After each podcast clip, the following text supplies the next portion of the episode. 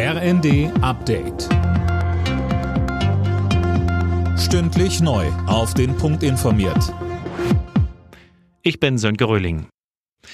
Die Mächtigen der Welt treffen sich ab heute wieder zur Münchner Sicherheitskonferenz. Zu besprechen gibt es einiges. Der Ukraine-Krieg, der Krieg im Nahen Osten und auch der Schutz vor Klimakatastrophen stehen auf der Agenda. Die Polizei wird mit tausenden Beamten im Einsatz sein, um die Konferenz abzusichern.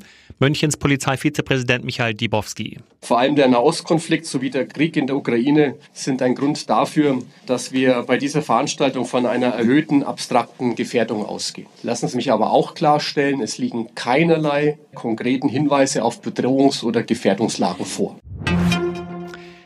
Der Ausbau von künstlicher Intelligenz in Deutschland kommt voran. Der US-Konzern Microsoft hat angekündigt, hierzulande über drei Milliarden Euro in KI zu investieren. Der Großteil der Summe fließt nach NRW. Kanzler Scholz sprach von einer guten Nachricht für den Wirtschaftsstandort Deutschland.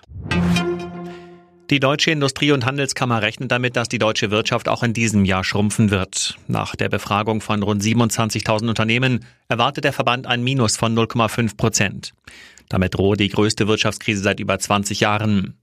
Auch die EU-Kommission hat ihre Konjunkturprognose gesenkt. Für Deutschland wird nur noch ein leichter Anstieg des Bruttoinlandsprodukts um 0,3 Prozent erwartet. Und weil Deutschland stark exportorientiert ist, wirkt sich die Schwäche auch auf andere Staaten aus, heißt es.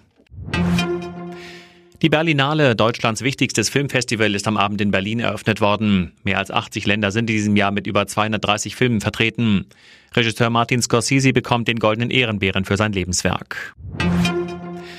In der Europa Conference League hat es für Frankfurt nur zu einem Unentschieden gereicht. Bei Saint-Gilloise in Belgien führte die Eintracht mit 2 zu 0, kassierte dann aber noch zwei Gegentore. Alle Nachrichten auf rnd.de